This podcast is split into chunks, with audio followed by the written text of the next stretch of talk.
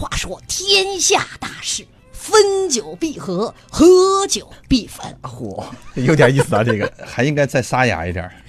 合有合的道理，分有分的原因啊。汉朝刘氏江山呢，是自公元前二零二年刘邦称帝到公元二二零年曹丕篡汉，除去中间王莽篡权的十五年，执掌天下是一共四百零五年。那么在这一场权力的游戏当中，西汉是皇权与外戚之间的抗衡，而到了东汉呢，则是外戚与宦官集团之间的较量，并且最终宦官集团大获全胜。这在我们前段的节节目当中都给大家做了一个总结了啊。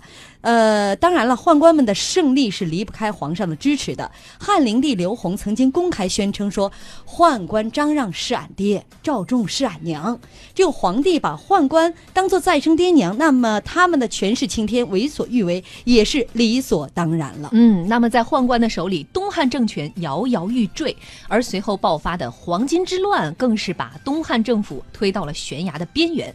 所谓乱世出英雄啊，在这风云渐起之际，各路英雄豪杰开始登上了历史舞台。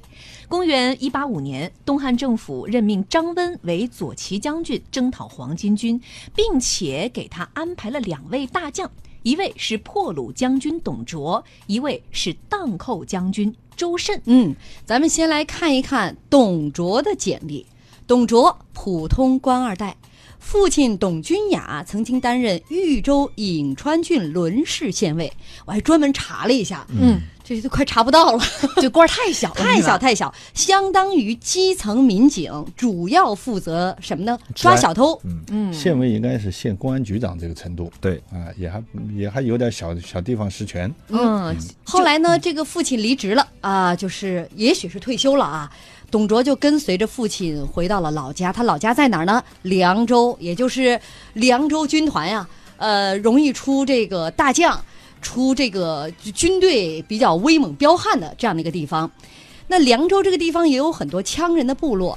董卓小的时候喜欢行侠仗义，在当地就结交了不少羌人的首领。嗯，成年以后呢，他就在当地啊陇西郡的郡政府担任了一个小官儿，负责地方治安，有点继承他爸的 这个工作啊，这个意思，接班的意思。子承父业，哎，当时呢，匈奴人经常骚扰边境，劫掠百姓。董卓呢，有一次就领兵是大破匈奴，因为战功被推荐给朝廷，从此进入到了东汉政府的干部培养队伍。嗯，要说董卓这个人啊，武艺高强，力大无比，擅长佩戴两副剑囊，骑马的时候一边飞驰一边左右射击，因此呢，很快就被委任为羽林郎，后来又升任为军司马。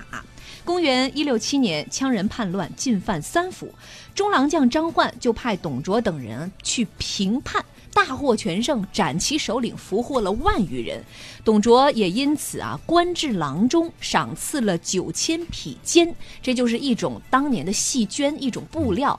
董卓呢，也没有独贪这一份赏赐，将这些赏赐悉数分给了自己手下的部将和士兵。嗯，后来，董卓一路高升，一直做到了并州刺史、河东郡太守的位置。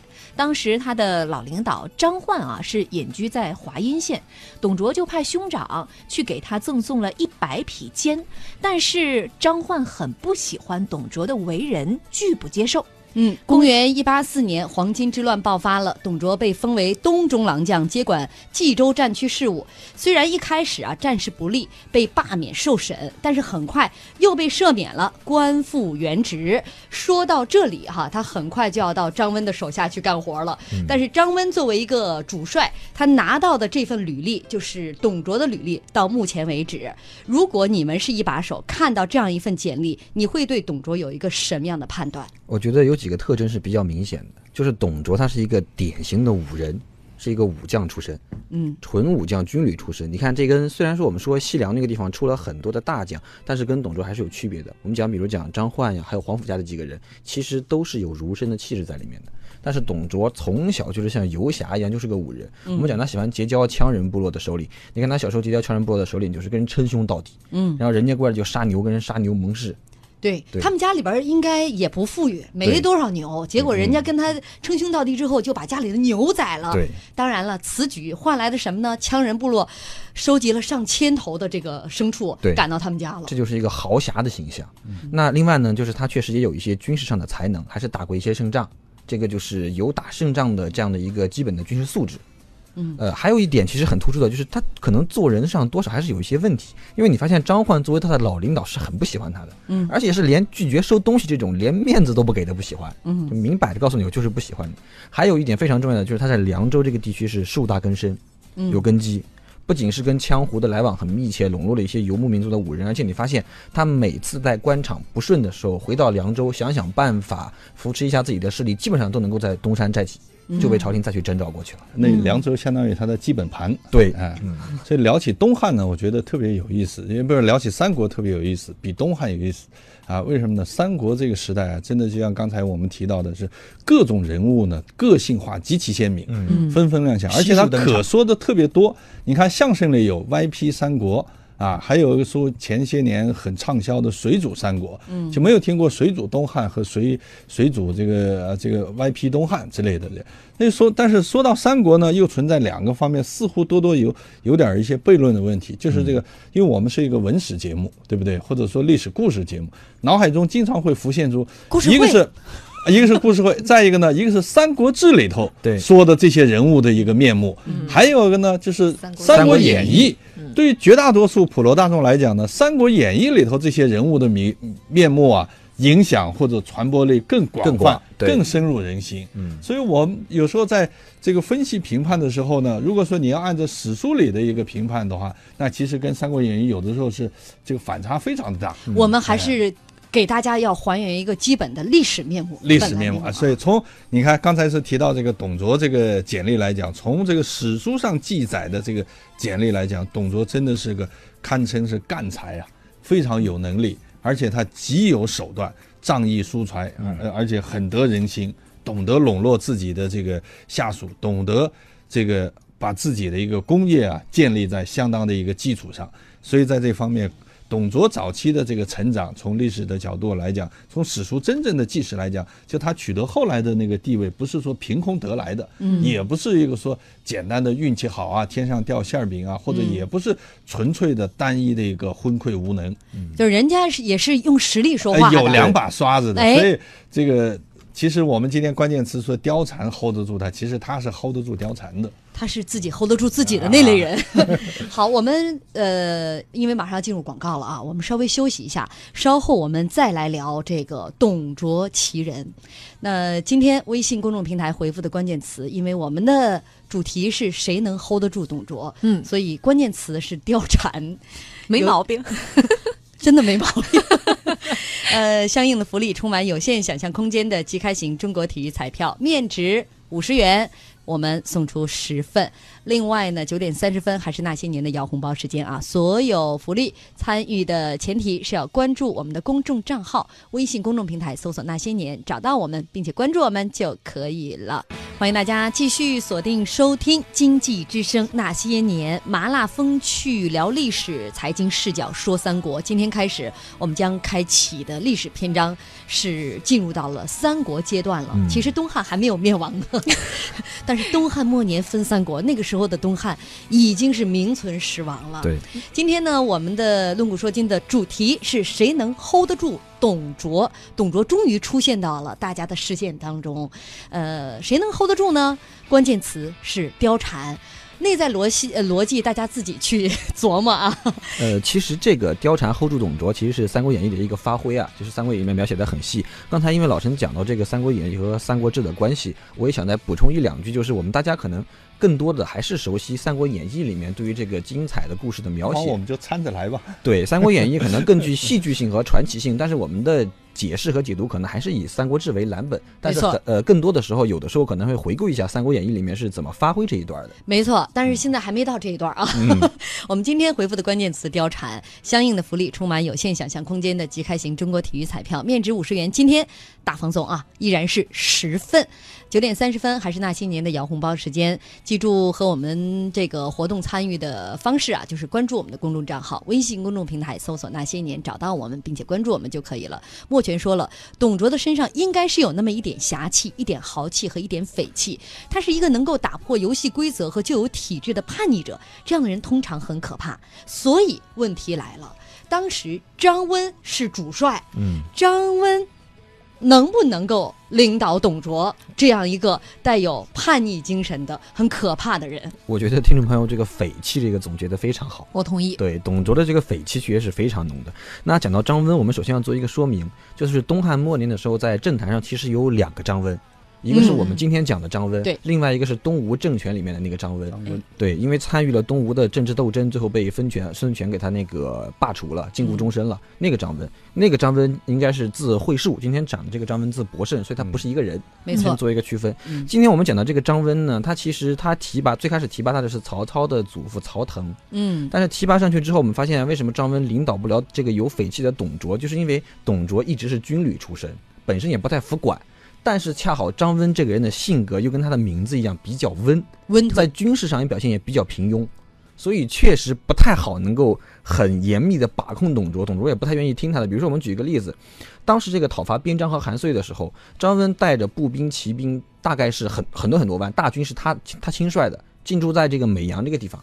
那边章、韩遂这这两个人呢，也带军进军美阳，张温亲自率军与他们交战，打不过。失利了，打不过。那没过多久呢，董卓和这个鲍洪合兵去打这个边疆、韩遂，然后大破人家的骑墙军。你说这种情况下一对比，董卓对张温的领导能力或者说军事专业素质肯定是不服的，嗯并且董卓这个人本身也是一个不太服管的人，他手底下的兵全都是他的。我们看这个《三国演义》的时候，大家都很熟董卓手下那几个人，女婿牛辅，然后大旗一竖排开李傕、郭汜、张济、樊稠，那都是他的亲信，都是西凉出来的，所以形成了一个小团体之后，他也不太愿意去听张温的。嗯。另外还有一点哈，这个张温，呃，尽管我们今天说的这个张温，历史呃书籍当中没有对他有更多的这个琢磨啊，嗯。也没有更多的战功的记载，嗯。但是《后汉书》当中说到，张温虽然功勤名誉，有功勤名誉，嗯，呃，就是也有一些功劳，然后呢，在任上也很勤勉。后来还被拜为太尉了，好像对但是嗯。皆先疏财货而后登宫位，对。为什么意思呢？就是都是先贿赂了之后，才有了那个位置。对，这个其实有两个说法，就是呃，有很多史书上都传言写的是张温是以行贿的方式到这个高位的，所以有两个说法，一个说法是说张温这个人其实本身可能并没有什么才具。然后靠行贿来得的。另外一个呢是说，你看东汉末年的政治腐败到了一个什么程度呢？像张温这样有才节的人，像那个我们讲之前讲的段炯那样能打仗的人，都要靠行贿来得这样的高位。其实有这两种说法。嗯不管是张温，他是有一点战功，或者说靠这个行贿，总体来讲呢，是一个资质平平的一个领导。嗯所以用一句话就是说，其名不显，其功不彰。如果不是这样的话，那么他在后来一定是占据有相当的历史程度。其实不管是小说里的董卓，还是这个《三国志》这个史实里的这个董卓，所占的篇幅、笔墨和对他的描述、记叙啊，都非常的多。嗯我觉得个人觉得董卓呢，在某种程度上呢，你刚才前面提到，比如行侠仗义，我们看古书经常形容这类型的人啊，有一个词叫做任侠使气，翻译成现代来讲就是慷慨激昂。啊，这个其实是蛮正面的一个评价。当然了，在历史上对这种任侠使气的呢，是把它格调不是很高啊，就觉得他是这个过去有句话叫什么呢？仗义每逢屠狗辈啊，说的，所以他有哎读书人啊哎，对，所以说读书人过去是地位比较高的嘛，士的这个社会价值、社会地位是是最高的这个，所以在某种程度上，我个人觉得他跟刘邦有点相似。刘邦这个人呢，也是好酒极色，但同时呢，仗义疏财。开始搜刮来城池，打下城池以后呢，是金银财宝尽取之。萧何劝慰了他以后呢，他就金银财宝一丝不取，分给这个手下的诸将。而且你看下面下面那些土狗、沽酒的那些樊哙这样的刺儿头，在刘邦手底下还是挺服帖的。